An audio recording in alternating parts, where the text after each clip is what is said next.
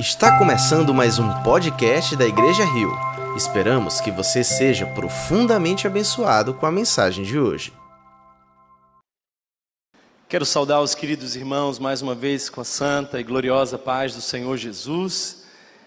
Você que está aí de casa nos assistindo, que Deus abençoe vocês. Nós estamos felizes em continuar a nossa série de mensagens.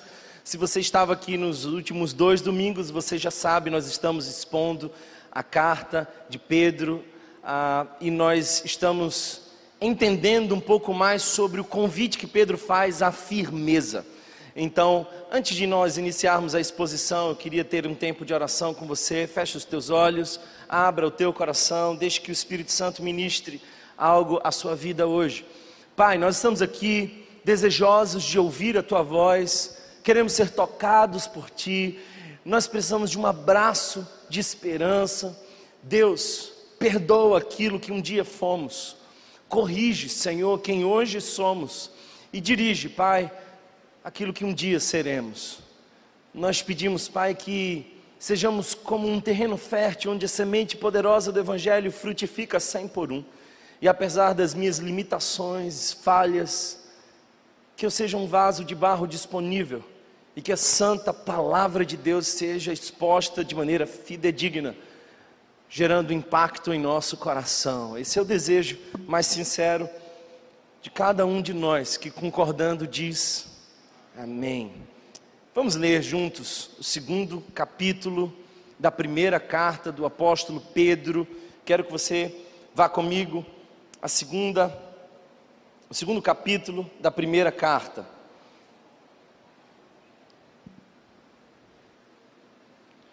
Texto diz assim: Portanto, livrem-se de toda maldade e de todo engano, hipocrisia, inveja e toda espécie de maledicência. Como crianças recém-nascidas, desejem de coração o leite espiritual puro, para que por meio dele cresçam para a salvação. Agora que provaram que o Senhor é bom, à medida que se aproximam dele, a pedra viva, rejeitada pelos homens, mas escolhida por Deus e preciosa para Ele. Vocês também estão sendo utilizados como pedras vivas na edificação de uma casa espiritual, para serem sacerdócio santo, oferecendo sacrifícios espirituais aceitáveis a Deus por meio de Jesus Cristo. Pois assim é dito na Escritura: Eis que ponho em Sião uma pedra angular escolhida e preciosa, e aquele que nela confia jamais será envergonhado. Portanto, para vocês, os que creem, esta pedra é preciosa, mas para os que não creem, a pedra que os construtores rejeitaram tornou-se a pedra angular, e pedra de tropeço, e rocha que faz cair. Os que não creem tropeçam, porque desobedecem à mensagem para o que também foram destinados. Vocês, porém, são geração eleita, sacerdócio real, nação santa, povo exclusivo de Deus, para anunciar as grandezas daqueles que os chamou das trevas para a sua maravilhosa luz. Antes vocês nem sequer eram povo, mas agora são povo de Deus. Não haviam recebido misericórdia, mas agora a receberam. Palavras do Senhor. Amém. Queridos irmãos, essa é a terceira mensagem da série. Nós já falamos sobre firmes nas bênçãos. Pedro inicia essa carta à igreja perseguida, à igreja que sofre, falando sobre tudo aquilo que Deus já fez e Ele nos deu a mais preciosa de todas as bênçãos, a salvação. Nós vimos isso nos primeiros versos. Na semana passada, nós mergulhamos um pouco mais fundo naquele convite ao testemunho. Então Pedro está convidando a igreja a manter firme no testemunho de santidade, num testemunho do Evangelho. Nós precisamos viver de acordo com as implicações da graça de Deus manifesta a nós, e Pedro faz essa associação colocando ali o portanto, ou seja, a consequência da salvação de Deus é um povo que vive em testemunho, glorificando a Deus. Hoje nós vamos ver Pedro alertar essa igreja quanto ao crescimento. E eu gostaria de trabalhar com vocês o seguinte tema: firmes no crescimento. Eu quero que você entenda aqui algumas demandas de todos nós. Nós estamos muito próximos do Dia das Crianças e eu sei que a maioria de vocês, quem sabe, já é pai e sabe como é criar um filho e cuidar desse filho. E nós, queridos irmãos, temos falhado muitas vezes nessa tão difícil missão, porque a nossa geração é a última que obedeceu os pais e a primeira que obedece aos filhos. Isso porque nossa geração de hoje está muito mais inclinada a agradar os filhos do que a educar os filhos. Temos um grave problema, porque a nossa geração não entendeu o que é paternidade. E nós estamos achando que a paternidade tem como sua missão principal a fazer o nosso filho feliz. Mas essa não é a razão principal da paternidade. Entenda, Deus, como Pai, quer nos ver como filhos felizes. Isso é bem verdade, mas o objetivo principal de Deus não é nos fazer filhos felizes. O objetivo principal de Deus é nos fazer filhos maduros. E essa é a razão pela qual nós entramos em alguns cenários dolorosos da nossa vida. Porque são muitas vezes em cenários de dores que nós somos forjados e convidados ao crescimento. Portanto, Deus tem interesse em nos fazer crescer. Sabe por quê? Porque quando nós criamos filhos para serem felizes e estamos ali satisfazendo os nossos filhos, eles crescerão com uma sensação de que têm um direito à felicidade, coisa que eles vão precisar conquistar na adultez. Então, o que eu tenho visto por aí são crianças que receberam tão facilmente tudo dos seus pais, e agora, queridos irmãos, muitas vezes eles estão ah, sem repertório emocional para lidar com problemas da vida normal. Então, o que eu quero dizer para você é de que Deus quer nos fazer filhos maduros. Ele nos quer fazer crescer, porque se nós crescermos, nós encontraremos a felicidade apesar das circunstâncias. A felicidade é ultra circunstancial para aqueles que têm maturidade em Deus. Portanto, essa deve ser a nossa missão: fazer os nossos filhos crescerem, não exatamente filhos felizes. Filhos que crescem são felizes. Porém, existem cinco dimensões de crescimento. E todos nós, de algum modo, ainda estamos crescendo nessas cinco dimensões. E eu quero dizer para você que a proposta de Pedro nessa carta é convidar a igreja a crescer de maneira integral. Então, Pedro aponta para essas cinco direções e menciona essas cinco dimensões como um lugar de crescimento. Atende comigo para essas cinco dimensões do crescimento. A primeira delas é proteção.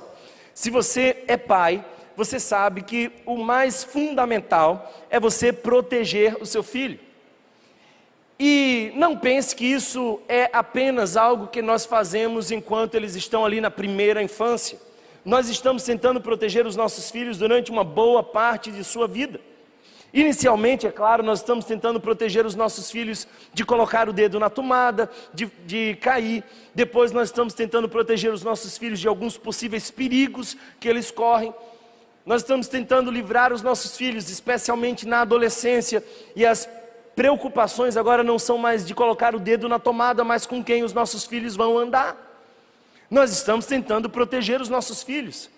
O crescimento nos pede proteção. E é muito bom crescer num lugar onde nós somos protegidos.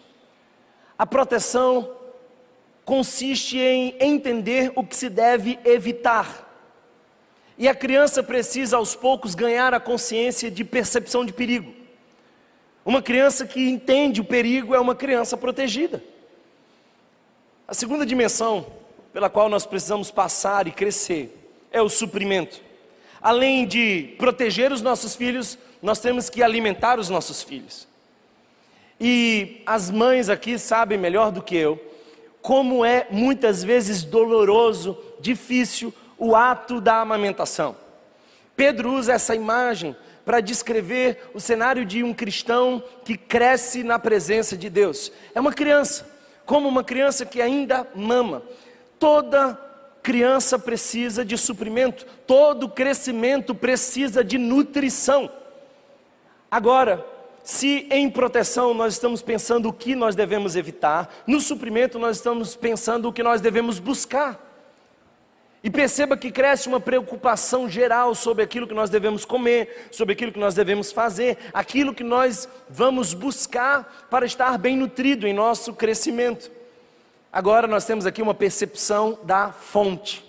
Quais são as fontes onde nós devemos buscar a nossa nutrição? Crescimento. Uma outra dimensão do crescimento é o fundamento. E você não tem ideia, queridos irmãos, do tanto de gente que eu tenho encontrado por aí confusos, sem fundamento. E eu quero dizer para você que todos nós temos um fundamento, mesmo que ele seja o mais incoerente possível. E o fundamento é exatamente naquilo que nós cremos.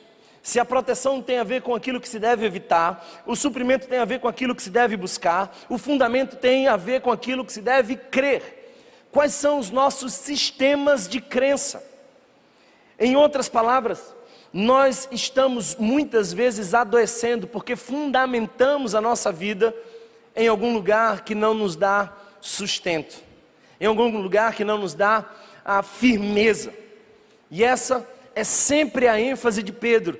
Pedro está sempre enfatizando a firmeza que os cristãos precisam ter na palavra de Deus. Fundamento. Note que ainda há uma outra dimensão, que é a dimensão da identidade. Nós nunca tivemos tantas pessoas confusas acerca da sua própria identidade. E eu quero que você entenda uma coisa: nós estamos fazendo os nossos adolescentes passarem por uma situação muito difícil, porque estamos dizendo para eles assim: encontre a sua identidade. Como que se encontra a sua identidade? Olhando para o espelho, olhando para uma sociedade completamente confusa acerca da identidade. Queridos irmãos, a construção da própria identidade é algo que muitas vezes acontece de maneira disfuncional. Nunca tivemos tanta disfuncionalidade na construção da identidade, vocês sabem muito bem disso. Nós estamos tentando proteger os nossos filhos dessas narrativas que são consequências das identidades distorcidas. Mas se você pretende crescer, você vai ter que entender quem você é. E você entende quem você é não olhando para o espelho, mas olhando para a palavra de Deus. Porque você entende quem você é, não perguntando a você mesmo, mas perguntando àquele que fez você. Aquele que te fez pode dizer para que você foi feito e quem você é nele. Então, se nós queremos crescer de maneira integral, nós precisamos descobrir a nossa identidade. Isso responde à pergunta: quem eu sou? Os fundamentos respondem à pergunta no que eu creio, suprimento responde à pergunta o que eu devo buscar. Aqui nós entendemos o nosso valor pessoal. Essa percepção de valor de si mesmo é construída na sua identidade. Quantas pessoas nós temos nesse auditório que não têm uma boa percepção de valor de si mesmo? É gente que não gosta de si mesma, gente que não conhece os, teus, os seus dons, é gente que muitas vezes gostaria de ser a versão do outro. Quem nós somos? Identidade. A última dimensão de crescimento é propósito. Todos nós precisamos de sentido. É bem verdade que muitos de nós vamos passar uma vida inteira sem sentido. Eu tenho percebido uma sociedade que vai vivendo no modo automático sem sequer refletir de por que existe. Mark Tai, um escritor, disse certa vez que os dois dias mais importantes da nossa vida são o dia que nós nascemos e o dia em que nós descobrimos por que nascemos. Por que você existe? Por que você nasceu? Para que Deus te colocou no mundo? Propósito, sentido. Se nós vamos crescer, nós precisamos ter uma real dimensão de sentido.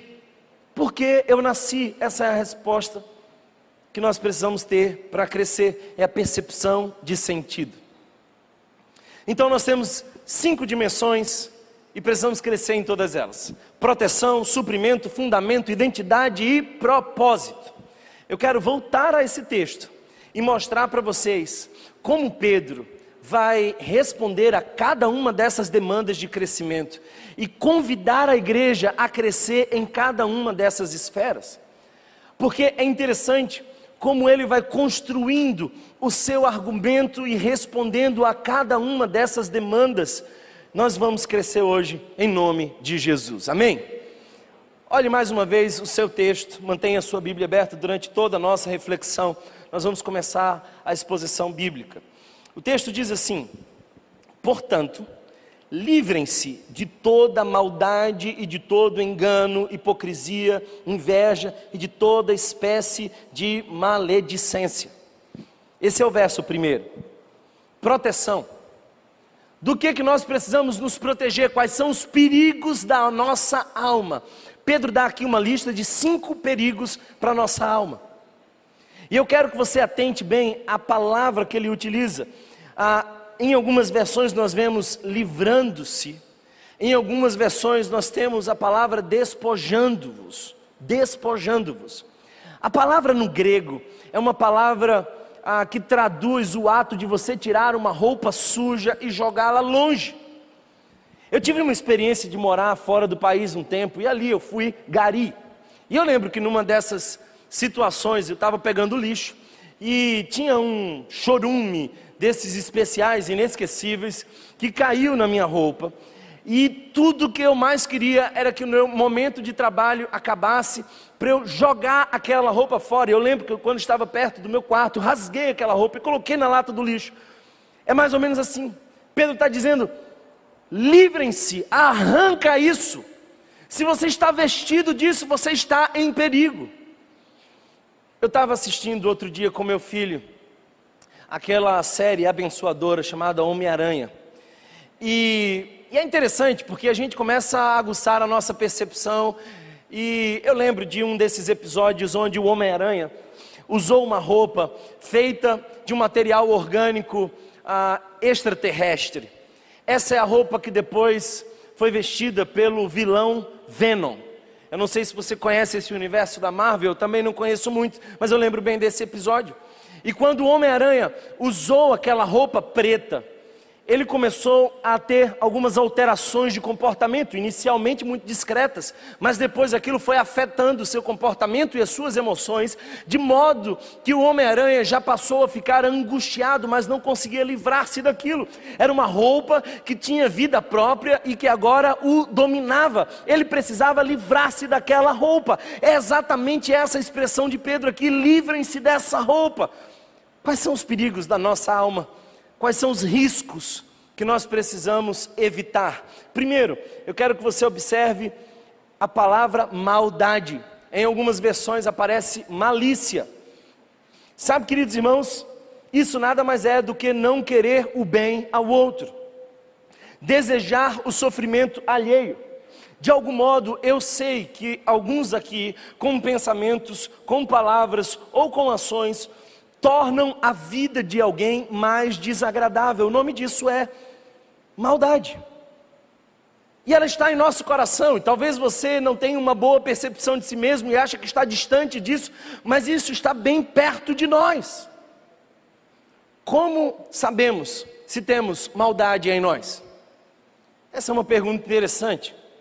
Se acontece algo ruim com alguém e você se sente bem, ou se acontece algo bom com alguém e você se sente mal, você tem maldade em seu coração.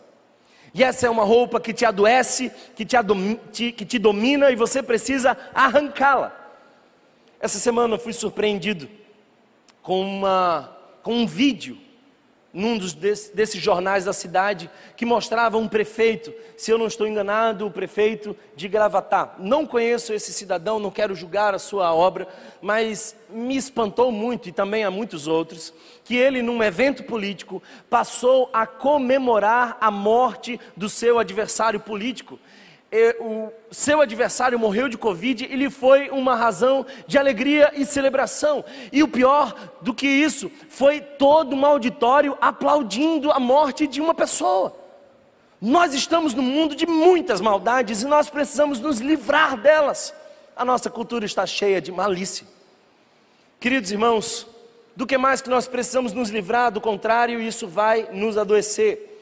A palavra que Pedro usa aqui também é de todo engano. não é de alguns, é de todo engano. Em algumas versões aparece a palavra dolo, e essa é uma palavra que se aproxima mais do seu original. Meias verdades, desonestidade, distorção dos fatos. É alguém que é traiçoeiro. Existem dois tipos de crime. Aliás, existem três tipos de crime, mas dois principais são: primeiro, um crime culposo. É quando você sai de casa no seu carro, você não tinha a intenção de matar ninguém, mas você acaba atropelando uma pessoa e você agora é passível de um crime culposo. Mas você também tem um crime doloso, é um crime premeditado, pensado, é um crime escondido, planejado. Esse é o dolo, essa é a maldade em curso. Em outras palavras, queridos irmãos, muitas vezes nós estamos enganando outras pessoas com a maldade.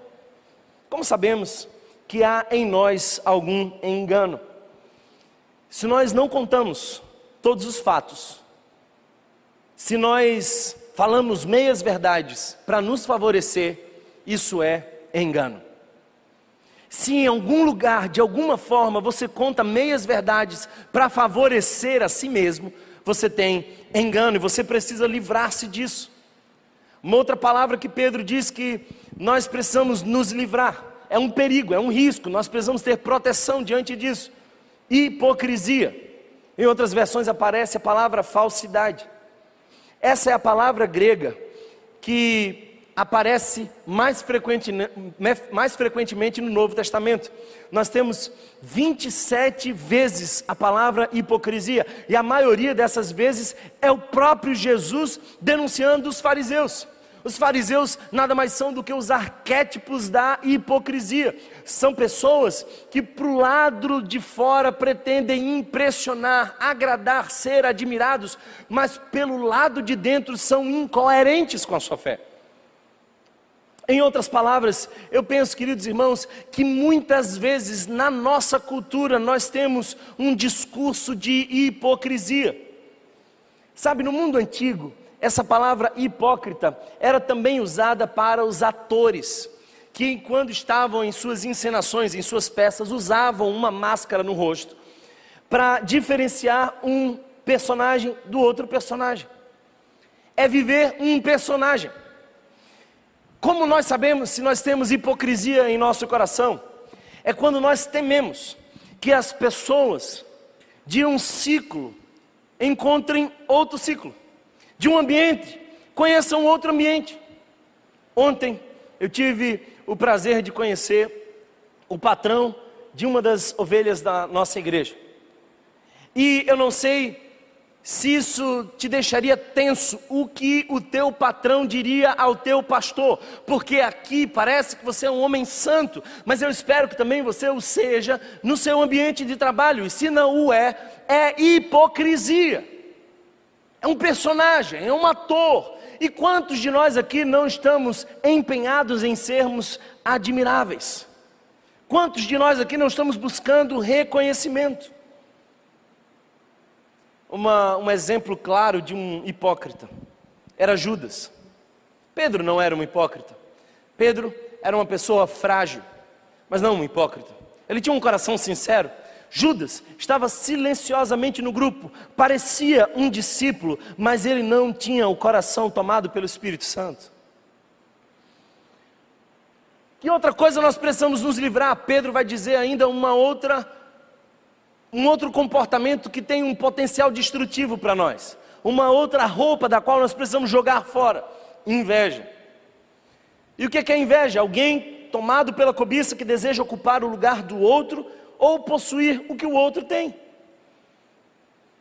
Nós estamos na era das redes sociais.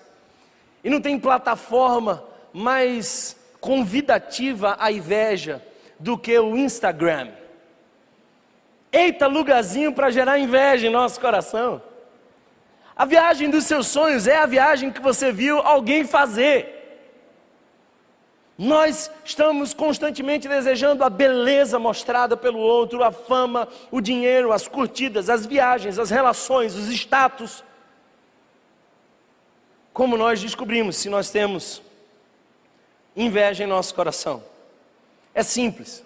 Se você faz para si mesmo a pergunta: por que não eu? Alguém é promovido no seu trabalho e você olha para aquela pessoa e diz: por que não eu? Alguém aparentemente é muito bem casado, enquanto você olha para o lado e vê aquele abençoado barrigudo e você fica pensando: por que não eu? Se você faz essa pergunta no seu coração, por mais que ela seja silenciosa, é inveja. Isso vai carcomendo nossa alma, adoecendo o nosso ser. E Pedro está dizendo: livrem-se disso, protejam-se disso. Você bem sabe os perigos que uma criança corre quando ela está crescendo. Mas nós adultos temos outros perigos. Portanto, proteja-se da inveja e da sua apenas. Tem muita gente que tem medo da inveja do outro, né? faz um, um esforço gigantesco para se livrar da inveja do outro, bota uma planta, bota um sal, bota um não sei o quê. Deixa eu te dizer uma coisa: a inveja do outro não pode afetar você, mas a sua já tem afetado minha bênção. Cuidado com a sua inveja. Tem alguém comigo aqui hoje? Pedro ainda vai dizer das maledicências. Em algumas versões aparece a palavra calúnia. Eu quase não quis falar sobre isso aqui, porque nessa igreja ninguém fala mal de ninguém. Estamos livres desse mal. Essa é uma sociedade onde todas as pessoas só passam adiante aquilo que edifica. Glória a Deus. Maledicência é quando nós utilizamos as palavras para queimar o filme de alguém. E deixa eu te dizer uma coisa: Satanás faz isso. A Bíblia diz que ele é o acusador das nossas almas. Aliás, a palavra Satanás no seu original pressupõe uma tradução de o acusador. Eu penso que em alguns lugares, não aqui, claro, aqui não, mas em alguns lugares, Satanás podia tirar férias, porque o povo já está fazendo o trabalho dele. O povo já fala mal sem ele precisar se envolver. Ele já fez discípulos cuide da sua língua. Tenha cuidado, porque Pedro está dizendo que nós adoecemos pela maledicência. Nós muitas vezes estamos levantando calúnias, e as palavras ditas se espalham como penas de um travesseiro ao vento. Muitas vezes nós não sabemos onde elas vão parar e o que elas vão gerar. Então, querido irmão, querida irmã, assuma hoje um compromisso com Deus de rasgar essas vestes da maledicência. Como é que a gente sabe que nós temos maledicência? É quando alguém nos vê melhor, enquanto fazemos com que o outro seja visto pior. Simples assim. Se numa conversa você acaba por dizer alguma coisa que favorece você e desfavorece o outro, você é uma pessoa doente de maledicência. E é isso que nós precisamos evitar para crescer. Se você tem alguns desses vestidos, dessas roupas que têm poder, livre-se delas hoje, do contrário, você está na rota do adoecimento. Agora, Pedro vai dizer não apenas aquilo que nós precisamos evitar, mas ele também vai dizer aquilo que nós precisamos buscar. O que é que nós precisamos desejar? O verso 2 nos diz isso: suprimento. E ele constrói aqui uma outra metáfora. A primeira é a metáfora da roupa que você se livra, mas a segunda é a metáfora do leite puro. É de uma criança que está sendo amamentada. Olha só o verso 2 diz: Como crianças recém-nascidas, desejem de coração o leite espiritual puro, para que por meio dele cresçam para a salvação. O que devo buscar? Quais são as fontes saudáveis para o crescimento? Bem, eu quero dizer para você que há uma fonte saudável. Pedro menciona cinco fontes adoecidas, cinco vestes que podem adoecer você, mas ele menciona uma fonte. Uma fonte. Que fonte é essa? É a palavra de Deus. Pedro compara um bebê que ainda mama a um cristão em crescimento buscando a palavra de Deus. Com que nós devemos alimentar os nossos pensamentos? Com a palavra de Deus. E aqui três aspectos dessa metáfora que são muito importantes. Primeiro deles, a importância do leite. Se você é pai, e até mesmo se não é, você bem sabe, porque já é conhecido de muitos, a importância do leite materno. Os estudos já nos mostram que os níveis de alergia são em muito aumentados quando as crianças não são amamentadas corretamente no tempo ideal. É ali que nós recebemos alguns nutrientes, é ali que nós recebemos anticorpos, é ali que a criança vai ganhando a capacidade de crescer. Queridos irmãos, me preocupa essa igreja raquítica que não tem compromisso com a palavra de Deus. Jesus já disse isso: não só de pão vive o homem, mas de toda palavra que sai da boca de Deus. E eu quero parafrasear Jesus, olha que ousadia minha, mas eu quero dizer assim: ah, não só de culto vive o crente, mas de todo estudo bíblico. Posso ouvir um amém, igreja? Eu tenho me preocupado com uma geração que é capaz de passar horas e horas e maratonar séries e mais séries e ouvir histórias e ler trilogias. São pessoas que estão dispostas a perder tempo com um material que não edifica, mas não investem na leitura bíblica, não conhecem a palavra de Deus. Queridos irmãos, muitas pessoas de Deus, cheias do Espírito Santo, morreram para que essa palavra chegasse em nossas mãos. A Bíblia tem sido muitas vezes colocada em segundo plano, nós temos deixado ela ser empoeirada. Eu quero desafiar você a começar o seu dia com a palavra de Deus. Eu preciso confessar para você que alguns anos atrás eu percebia que sempre que eu acordava, a primeira coisa que eu fazia era ver os WhatsApps e resolver problemas e perceber o quanto eu tinha ainda que resolver, e eu sentia que eu começava o dia ansioso. E pouco a pouco as demandas estavam criando o meu ritmo. E os pesquisadores de psicologia hoje já nos dizem que os primeiros momentos da manhã definem a qualidade emocional de todo o nosso dia. Daí eu entendi o que os salmistas estavam dizendo: medito na sua lei de dia e de noite. E eu decidi, eu não vou começar o meu dia com o seu WhatsApp, porque eu tenho uma palavra muito mais importante. Começa com a palavra de Deus, ama a palavra de Deus, leia a palavra de Deus. Eu fico impressionado muitas vezes porque alguns crentes começam em janeiro com todas as boas intenções, dizendo eu vou ler a Bíblia toda em um ano, e em fevereiro você já terminou várias séries e já abandonou a leitura bíblica. Pedro está dizendo: vai buscar na palavra de Deus, porque ela tem os nutrientes necessários. Amem a palavra, memorizem a palavra, vivam a palavra. Note que aqui há uma ênfase de frequência. Quantas vezes uma criança se alimenta por dia? Você já viu uma criança que cresce saudavelmente se alimentando uma vez por semana? Nunca. Eu também nunca vi um crente que cresce em Deus se alimentando aos domingos apenas. Eu nunca conheci um homem uma mulher de Deus que apenas se alimenta da palavra de Deus no domingo. Busque a palavra com constância, várias vezes ao dia, é sempre. Viva com a palavra. Você não fica saudável porque comeu uma salada na semana. Cria um estilo de vida na palavra. E é impressionante perceber aqui a ênfase que Pedro dá, que Pedro dá na pureza. Nada é mais puro do que o leite materno e do que a palavra de Deus. Às vezes, eu acordava no meu dia, já lendo os jornais e vendo as notícias trágicas. Aí eu descobri uma coisa: eu tenho um livro que é muito mais atual do que o jornal de amanhã. Leia a palavra de Deus, porque a palavra de Deus não vai te deixar ansioso, ela te dá a segurança de que certamente bondade e misericórdia lhe seguirão todos os dias. Você tem um pai que te ama e há uma mensagem de esperança. Essa é a boa notícia. Há uma expressão em Apocalipse poderosa, capítulo 10, verso 10, que diz: pegue o livro e coma-o. Sabe o que isso quer dizer? A palavra de Deus é alimento para o nosso coração.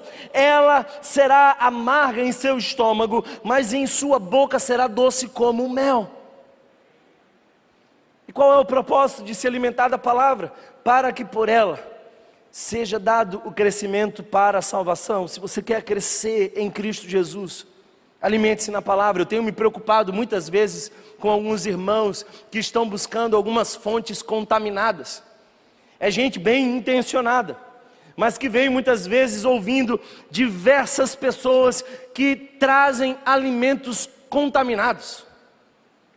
Eu lembro de uma situação onde uma pessoa chegou para mim e falou assim: Olha, eu gosto muito de ouvir você, e também gosto muito de ouvir aquele pastor daquela igreja. E ela falou de um pastor que, sinceramente, ah, não tem nenhuma admiração e tem uma teologia totalmente distorcida. E eu fiquei preocupado, eu falei assim: Meu Deus, como ela não consegue perceber as diferenças. Alimente-se da palavra, uma teologia boa, pura nós temos visto uma igreja ser levada por todo o vento de doutrina, e basta que um americano invente uma onda nova e nós vamos entrando nisso. Fica com a palavra. E tenha muito cuidado com essas pessoas novas que vêm com ideias novas, porque se em dois mil anos de estudo bíblico e de seriedade com a teologia, alguém não percebeu o que um jovenzinho aprendeu Tenha cuidado, porque é muito provável que seja uma distorção da palavra de Deus. Não despreze a tradição bíblica. Nós precisamos de proteção, mas nós precisamos de suprimento. Do que mais nós precisamos para crescer? De fundamento. E se você observar o texto, ele vai nos dizer qual é. O fundamento está no verso 4 à medida que se aproximam dele, a pedra viva, rejeitada pelos homens, mas escolhida por Deus e preciosa para ele. Vocês também estão sendo utilizados como pedras vivas na edificação de uma casa espiritual para serem sacerdócio santo, oferecendo sacrifícios espirituais e aceitáveis a Deus por meio de Jesus Cristo, pois assim é dito na Escritura Eis que ponho em Sião uma pedra angular, escolhida e preciosa, e aquele que nela confia jamais será envergonhado. Portanto, para vocês os que creem, esta pedra é preciosa, mas para os que não creem, a pedra que os construtores rejeitaram tornou-se a pedra angular e pedra de tropeço e rocha que faz cair. Os que não creem tropeçam, porque desobedecem a mensagem, para o que também foram destinados. Queridos irmãos, que palavra dura e poderosa para nós. Todos nós precisamos de fundamento, nós precisamos de uma cosmovisão, nós precisamos de um sistema de crenças. Nós estamos lendo o mundo a partir de algumas lentes, e alguns de vocês nem sabem que lentes vocês estão vendo. Algumas pessoas estão vendo o mundo com as lentes daquilo que aprenderam na escola, na faculdade, algumas pessoas na família. E muitas vezes essas lentes são boas, mas muitas vezes são embaçadas. Tenha cuidado com como você enxerga o mundo. Você precisa de uma cosmovisão bíblica. Cazuza cantava: ideologia, eu quero uma para viver.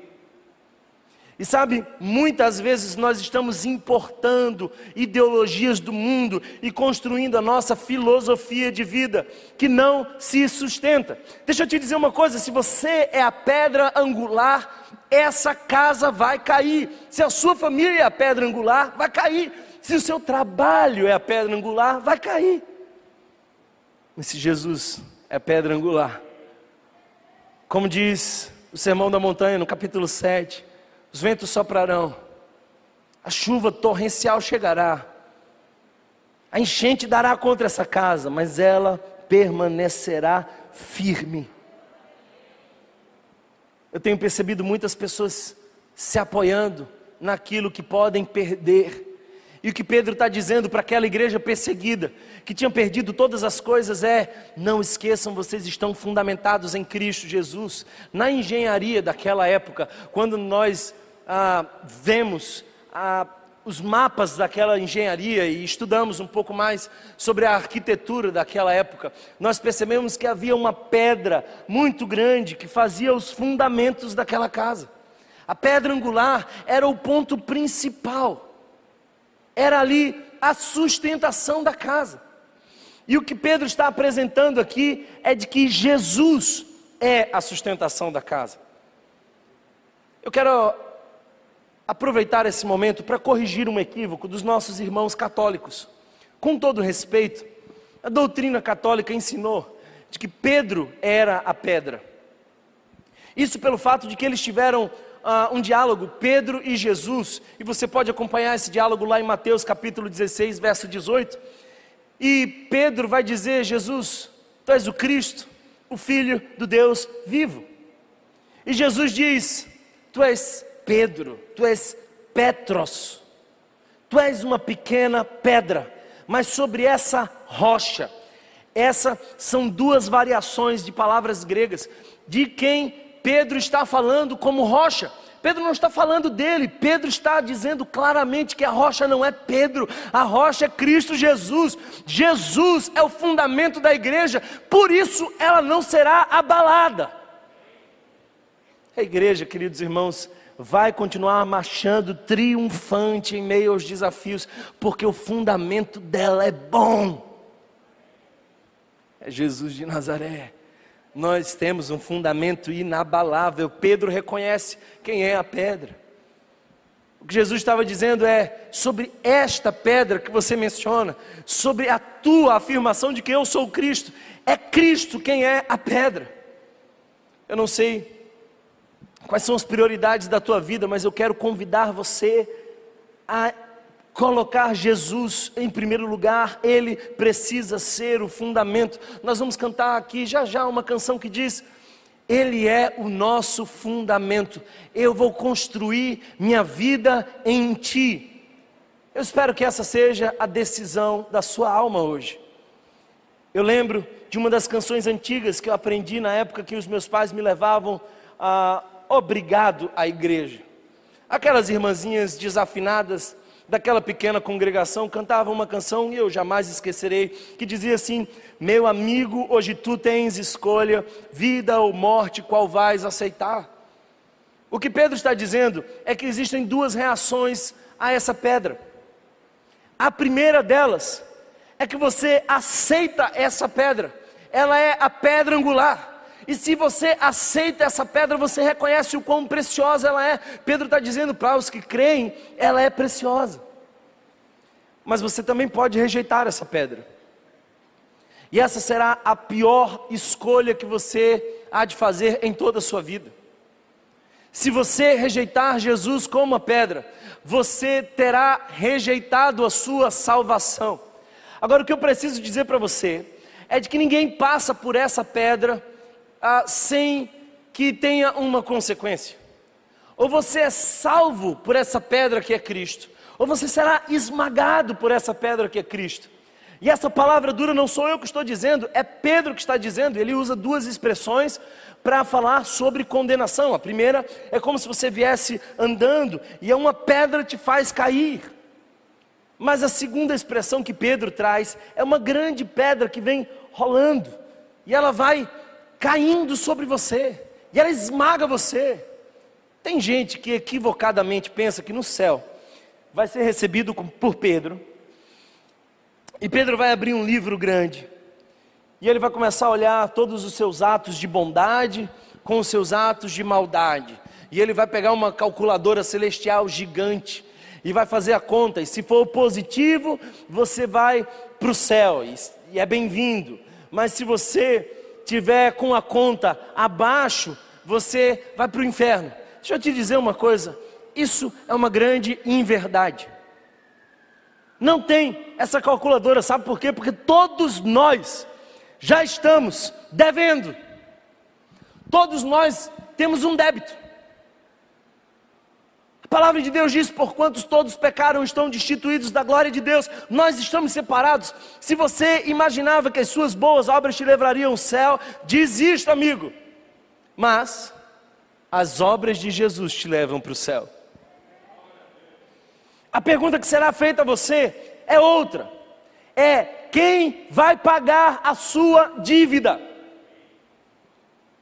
E eu espero que você diga: Eu estou firmado na rocha que é Cristo, e Ele pagou o preço na cruz do Calvário por mim e por você.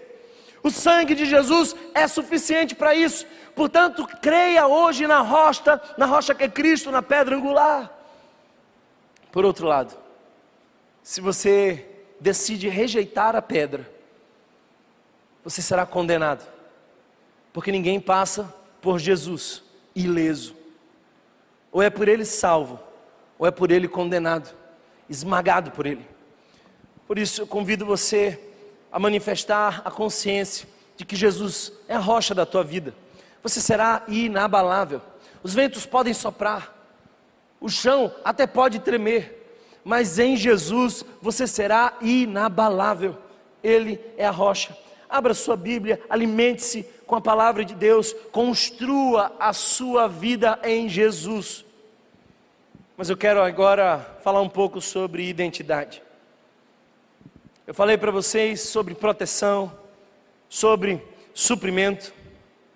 Acabo de falar para vocês sobre fundamento, mas agora eu quero falar sobre identidade. Perceba que Pedro vai fazer menção de quem nós somos em Jesus. Olha o verso 9. Vocês, porém, são geração eleita, sacerdócio real, nação santa, povo exclusivo de Deus. Se você quer saber quem você é, a Bíblia já diz quem você é. Sabe, irmãos, muitas vezes nós temos uma dificuldade com quem nós somos, porque nós não entendemos o que a palavra disse ao nosso respeito. Frequentemente eu encontro pessoas que nunca fizeram as pazes com o espelho. E Satanás é especialista em nos convencer de que nós não temos valor. E ele usa muitas vezes algumas palavras dolorosas que são mencionadas muitas vezes na infância. Tem pessoas que não amam quem são por conta do seu peso, do seu tipo de cabelo, de sua condição social. O diabo tem muitas vezes plantado sementes terríveis através de palavras diabólicas que nós acabamos por crer. Mas você não é quem disseram que você é. Você não é quem você pensou que você era. Você não é sequer o que o espelho te mostra. Eu vim aqui hoje dizer quem você é. A Bíblia nos diz algumas coisas acerca de quem nós somos. A primeira delas diz que nós somos pedras vivas. Nós encontramos isso no versículo 5. Pedro está dizendo para aquela igreja: você é pedra viva. E eu quero que você note uma coisa: você não é o grande templo de Deus, mas você compõe o grande templo. Imagina que essa parede que você está vendo aqui tivesse faltando um tijolo. Você veria a parede, ela ainda seria uma parede, mas facilmente você ia identificar a falta de uma pedra. Nós somos pedra viva. Nós fomos chamados a vivermos uns com os outros em comunidade. Nós temos uma função no corpo. Sabe, eu, eu amo igreja.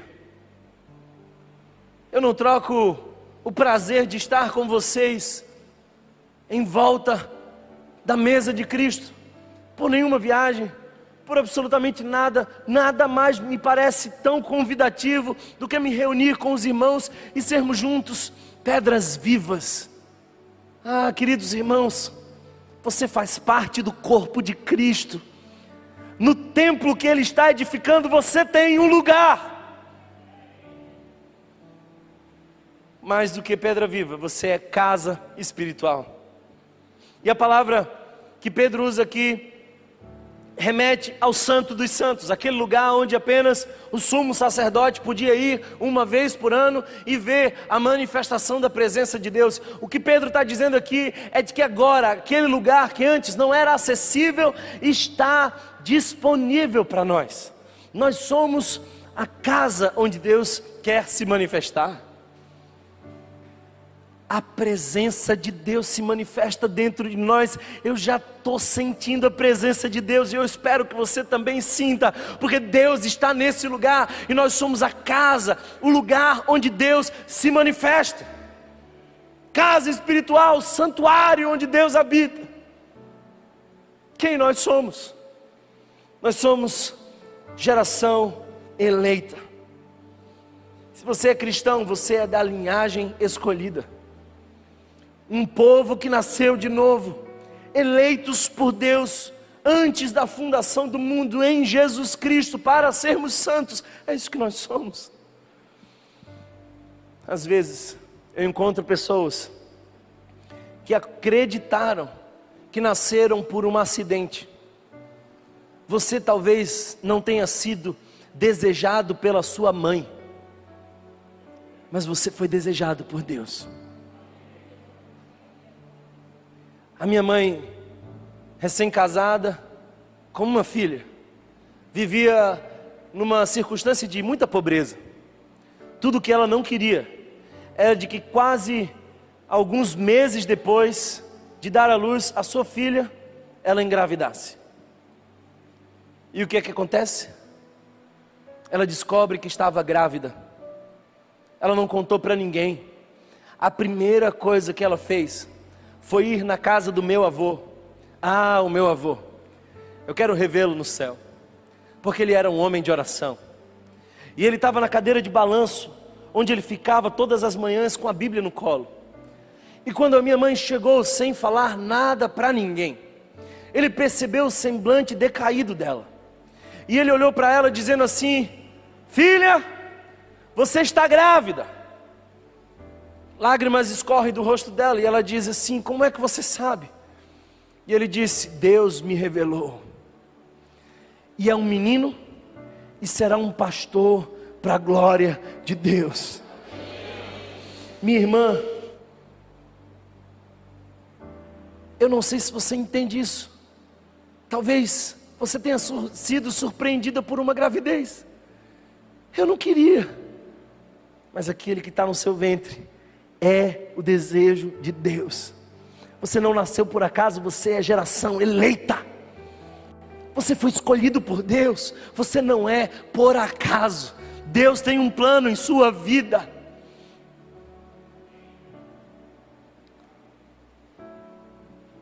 Verso 5 e o verso 9 mencionam que Jesus nos chama para sermos sacerdotes sacerdócio santo e sacerdócio real. O véu rasgou, e agora nós não precisamos mais de intermediadores, nós não precisamos de alguém que faça o meio do caminho acontecer, nós temos livre acesso a Deus. Eu não sei o que você pensa ao seu respeito, mas eu sei o que Deus pensa ao seu respeito, e quando você abre sinceramente o seu coração, a sua voz ecoa no céu. Deus se levanta do trono, porque você é sacerdócio, santo e real. Só uma pessoa exerceu a função de sacerdote e de rei ao mesmo tempo. O nome dele é Jesus. Mas agora Pedro diz: Olha, aquilo que Jesus foi, sacerdote e rei, você também é. Eu não sei se você tem ainda dificuldade em se olhar no espelho, mas quando eu olho para a minha palavra, eu vejo que ela diz que eu sou co-herdeiro com Cristo. Eu tenho o que a Bíblia diz que eu tenho. Eu sou o que a Bíblia diz que eu sou. Eu sou co-herdeiro com Cristo. Eu serei a imagem e semelhança dele. É isso que você é, sacerdócio real povo escolhido, nação santa. Deus, no Antigo Testamento, escolhe uma nação para chamar de meu povo. O povo de Israel devia ser uma nação santa, distinta. A função de Deus ter chamado aquela nação era para que aquela nação mostrasse às outras nações quem era o Deus deles. O grande problema é que o povo de Israel começou a se abrir para outros deuses. E em vez de ser uma comunidade distinta que mostra e revela o caráter de Deus, começou a abrir mão da santidade. O que Pedro está dizendo agora é que eu e você somos o novo Israel de Deus. Eu não creio num trabalho de Deus com Israel e com a igreja separadamente. Eu penso que nós somos a nação santa. Nós somos o novo Israel de Deus. O trabalho de Deus agora é conosco. Deus está chamando a igreja para ter as mesmas funções que o povo de Israel tinha, numa comunidade santa, distinta do mundo, que revela o caráter de Deus. Nós somos o povo distinto, temos princípios e valores diferentes, vivemos de maneiras diferentes. Nós conversamos com alguém que nós não vemos, nós confiamos em alguém que nós não podemos tocar, mas nós sentimos a presença, ouvimos uma voz sobrenatural e obedecemos. Nós somos diferentes. O que, que você é? Verso 9 e 10 dizem isso. Você é propriedade exclusiva de Deus. Eu tenho dono. Eu tenho dono. Eu não gosto muito de museu, mas às vezes eu vou no museu e a gente fica olhando aquelas coisas e eu fico pensando algumas coisas que não são muito lá tão intelectuais. Eu vejo uma vitrine e tem ali uma bengala protegida. Do lado daquela bengala tem um guarda. E eu fico pensando, meu Deus, o que, que tem de precioso nessa bengala? É só uma bengala, e das velhas, por sinal. Aí eu olho para baixo e tem uma plaquinha discreta dizendo assim: bengala usada por Dom Pedro I. Aí eu digo: hum, o valor não é o que ela é, mas de quem ela é. Será que você está entendendo onde eu quero chegar?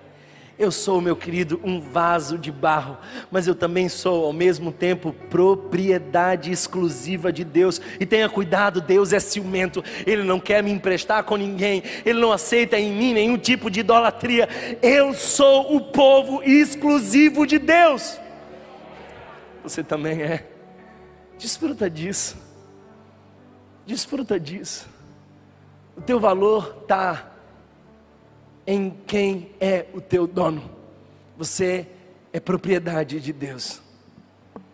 Eu quero caminhar para o final. Terminando. No verso 9 nós vemos o propósito. Eu falei para vocês que nós precisamos de proteção. Eu falei para vocês que nós precisamos de nutrição, de mantimento. Eu falei para vocês que nós precisamos de fundamento. Eu acabo de falar para vocês que nós também precisamos conhecer a nossa identidade para crescer. Mas agora, o propósito. Eu sinto por aí que tem alguns entre nós, e muitos lá fora, que passam a vida inteira subindo uma montanha e exaustos, quando chegam no topo da montanha, descobrem, assustados, e perdidos que subiram a montanha errada. É gente que está numa roda de hamster.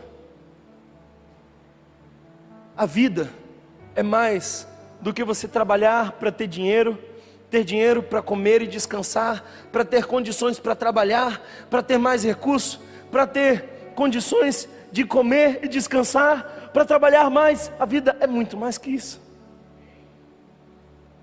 Para que você nasceu?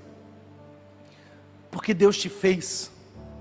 Se eu acabo de dizer que você não nasceu por acaso, mas Deus tem um projeto na tua vida, que projeto é esse? Olha para o texto bíblico, você vai ver. O texto diz assim: Ele diz que nós somos geração eleita, sacerdócio real, nação santa, povo exclusivo de Deus, mas aqui tem um para. E sempre que você observa esse para, Perceba que aí vem um propósito. Olha o que o texto diz: para anunciar as grandezas daquele que o chamou das trevas para a sua maravilhosa luz. Por que, que você nasceu? Para anunciar Jesus. Por que, que Deus não tirou você no exato momento da sua conversão? Naquele dia, quando você abriu o seu coração e disse: Eu creio em Jesus e eu me rendo a Ele. Por que, que Deus não tirou você e levou para o céu? Pelo único e simples fato de que Deus quer usar você aqui na terra. E qual é o propósito geral que Deus tem para você? Para anunciar as grandezas daquele que te tirou das trevas para a maravilhosa luz. Você lembra de onde Deus te tirou? Você lembra quem você era antes de Jesus? Você lembra em quão grandes trevas você estava? Você lembra que você vivia em Lodebar, lugar de esquecimento? Não se cale. Você tem um propósito e o propósito é anunciar as maravilhosas obras de Deus. Ah, queridos irmãos, se você entende que Jesus é o seu fundamento, que a palavra é o seu suprimento, se você entende que Ele te deu uma identidade para ser celebrada, você tem muitas razões para anunciar a obra de Deus. Abra sua boca, glorifique a Deus, anuncie a obra de Deus, diga o que Deus tem feito em sua vida. Sempre que eu recebo um desses testemunhos pelo Instagram da nossa igreja, eu fico encantado com o que vem porque Deus tem feito grandes coisas, e eu quero dizer para você: anuncie as maravilhosas obras de Deus, não por obrigação, mas por gratidão. O que Deus fez por você é maravilhoso, portanto, não cale a sua boca, diga o que Deus tem feito. Ele tem nos dado livramentos, ele tem sido bondoso. Alguns decidem olhar para o seu passado com dor e remorso. E eu sei que alguns aqui viveram dores profundas no seu passado. Mas se você já encontrou com Jesus, o teu passado não é mais só dor e remorso, mas é um grande livramento. É uma história de redenção. Não importa aquilo que você já passou lá atrás. Se Deus tirou você das trevas para a luz, você já tem uma boa história de livramento para contar. Fala de Jesus. Fala de Jesus, anuncia as obras de Jesus. É para isso que você ainda está no mundo. É para isso que você nasceu. Eu nasci para pregar o Evangelho. Eu nasci para anunciar Jesus com toda a força da minha alma.